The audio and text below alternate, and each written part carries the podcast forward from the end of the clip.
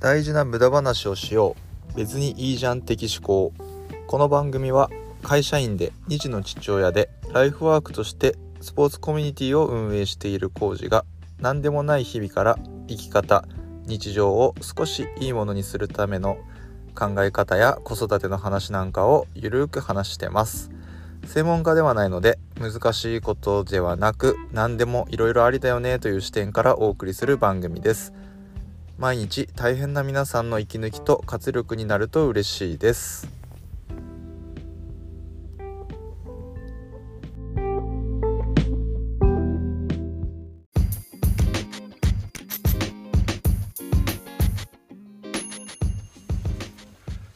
はい。どうも。2回目の配信ということで、えー、前回初めての収録は、えー、一人で喋るっていうのはもう初めてだったので緊張しましたね。いや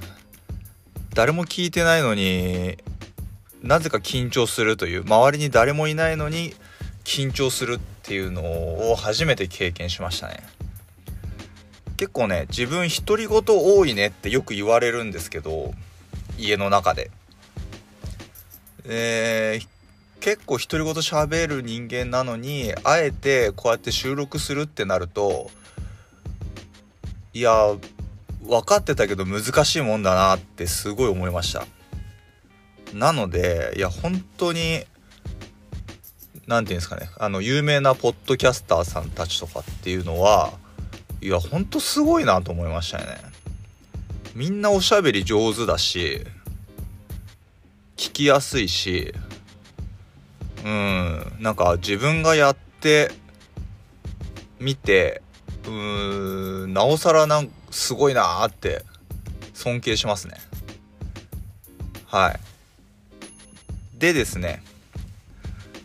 えー、今回は2回目ということでまあ前回はやっぱりあのお正月に起きたあの能登地震能登半島地震のことを主主に話したんですけどうーんやっぱりまだまだ被災された方もたくさんいて全然支援とかも追いついてないとか、うん、いろいろ問題がありますけどもうんまあひとまずその地震に関してのことはまあいろんなね SNS やニュースとかでいっぱい出てるので、まあ、そちらで、えー、信用できるところから情報を得ればいいかなと思うということで今回はもうちょっと、えー、違う視点というか方向からちょっと考えてみましてそれも何でかっていうとですねやっぱり自分の子供の様子がちょっと気になったりとかしましたよね。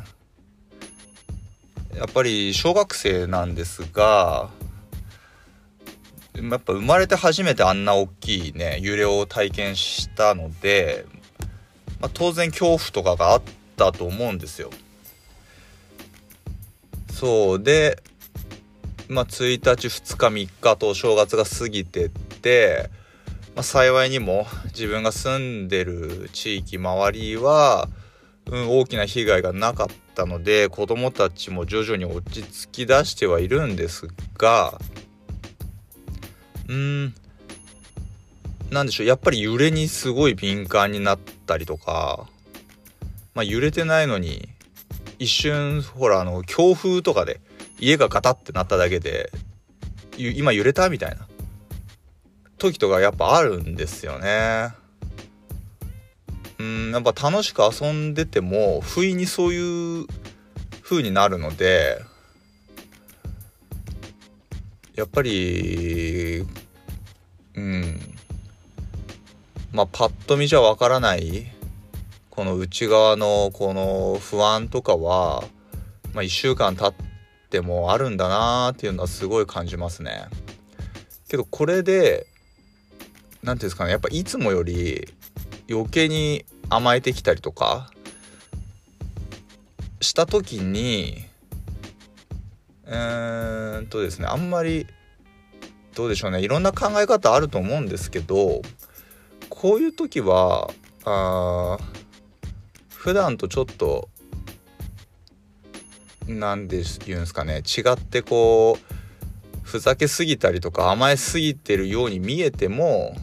子供は子供でなんか自分の中でなんか感情の処理とかをしてんのかなっていうことを思ってですね。まあそれもうん自分がちょっと信頼してる人とかの発信を見てそういう知識を前もって知ってたのでうん。あんまりそこをねこう厳しくせず受け入れてあげるじゃないですけど、まあ、こういう時ぐらいいいでしょうと思って。うん甘えさせたりしてますね。うんここがね難しいところでうんやっぱそういうねこういう大きい災害とかあったらどうしてもニュースとかで大変な映像を見たりとかね避難してる方々が本当苦しい現実があるからそれと比べちゃいそうになるじゃないですか。そこでなんか子供がねちょっとわがままみたいなこと言ったらさね今大変な思いしてる人いるんだからみたいな感じで厳しくしちゃいそうになるんですけどそこをうーんまあ、今は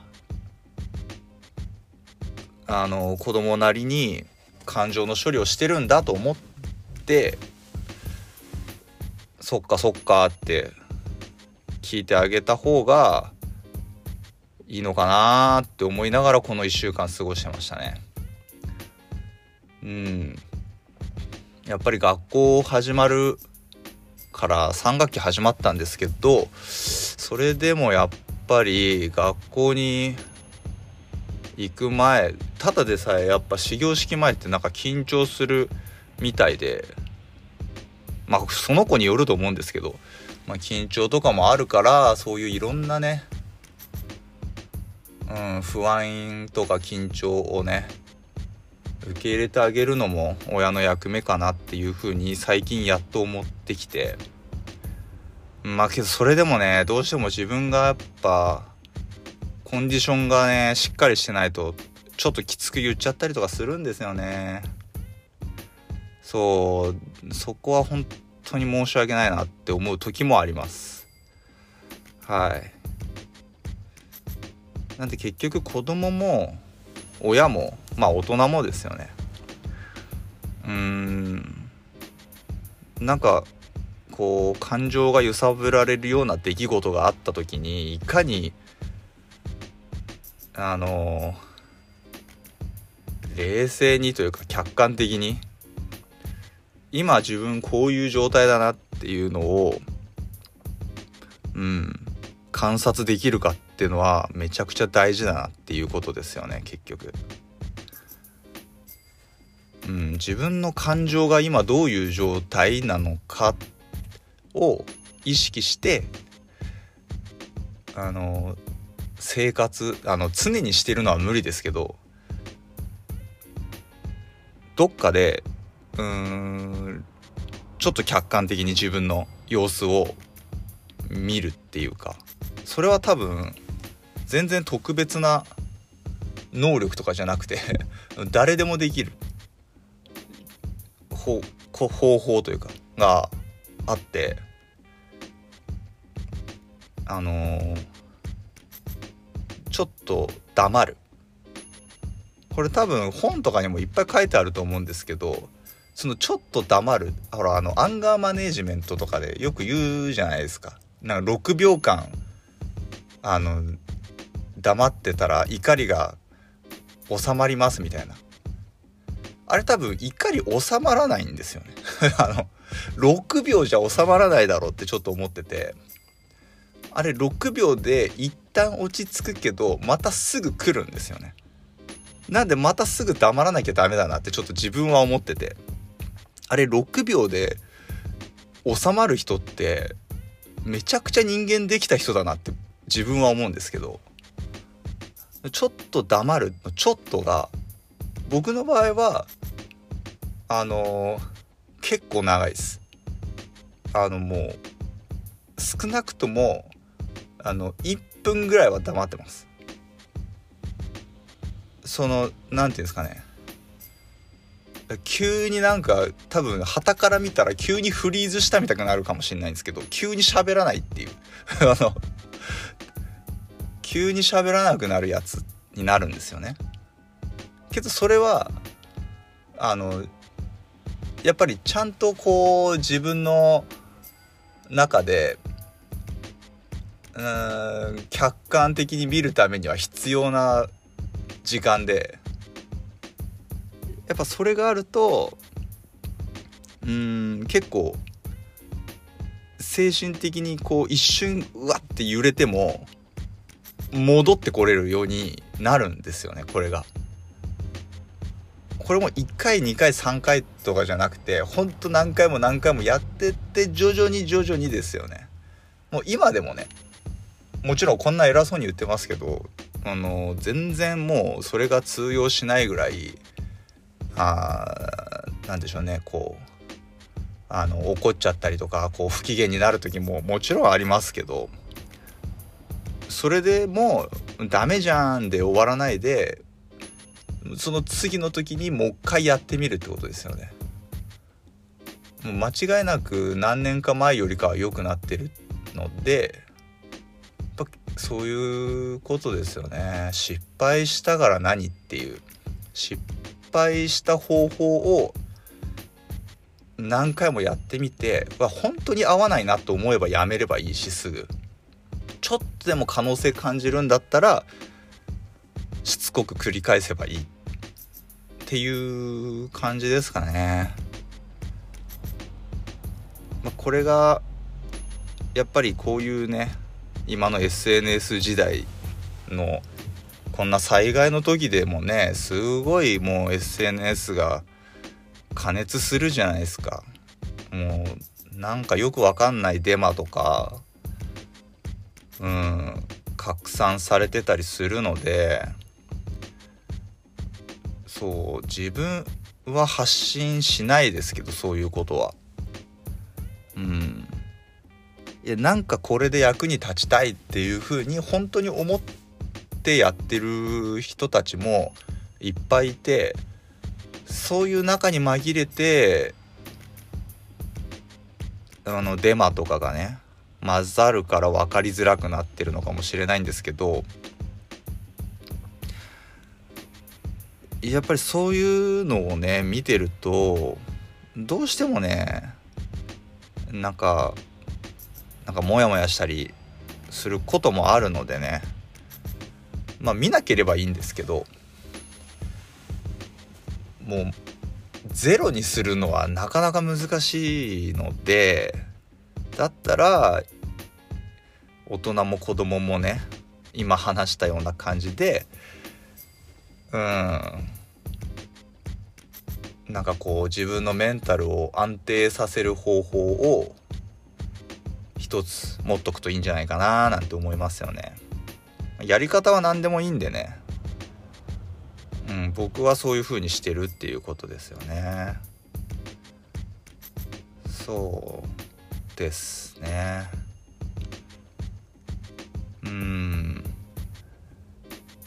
けどやっぱりこういうしんどいことがあったとしても自分にやれることをやるしかないと思うんですよね。うんまああの普通に毎日仕事行くなり学校行くなり何するなり普段のね生活をきちんと生活して健康的に生きると。いうことですよね。その上でなんか自分が喜べることをするっていうことでじゃないですかね。うん。自分がやっぱりなんでしょうね。満たされてないとっていうかこうある程度充実してないと充実までいかなくてもいいんですけどねなんかこう自分がこうある程度こう安定していないと誰か他人のこととかをね思うこともできないじゃないですか。と自分は思うんですよね。もう本当もうブッダみたいな人だったらねあの自分を置いといて別に人のことを思えるのかもしんないけどちょっとよくわかんないですけどなかなかそんなできた人間でもないのでまずあのー、ねしっかり生活して人に何かできることはしてさらに自分が、えー、楽しく、えー、なんかこう喜べるようなこともしつつ健康に生活したいなと思ってます。そうですよね。なんでね。うんやっぱこう今自分が置かれた状況でね、うん、できることをいろいろ考えますよね。うん。ほんと普段の生活一つ一つのありがたみみたいなものがね。うん。大きくなるっていうか。そうですね。普通に仕事して普通に帰ってご飯食べて風呂入ってっていうのをありがたいなーって思えるようにやっぱなりましたね。っていうかならざるを得ないようなことをやっぱ経験したんで。うん。そうですね。そう。だからねやっぱそうですね。自分にできることを考えますね。あの前回もちょっとお話ししたスポーツコミュニティを自分は運営してるんですけど月1回うん未所属の子どもたちですね、えー、未経験チームに入ってない、えー、部活してたけど辞めたとかうん不登校っていう子もいますしほんといろんな子来てくれてます。大体小学校3年生ぐらいから高校生っていう風にして月1回どっか施設を借りるなりして活動してるっていうことをうんもう3年目かな？なんですよ。月1で。なんでこういう活動がうん自分にとってできることなのかなと思ってて、まあ、これを今まで通り続けていく別に特別なことじゃないけど細々とでもいいから続けるってことですよね。そこにあるそういう場所であり続ければ必要な人にまあどういうタイミングかはわからないけど届けばうんそれだけでやってる価値はあるし。そうですね。もしそれがね社会的に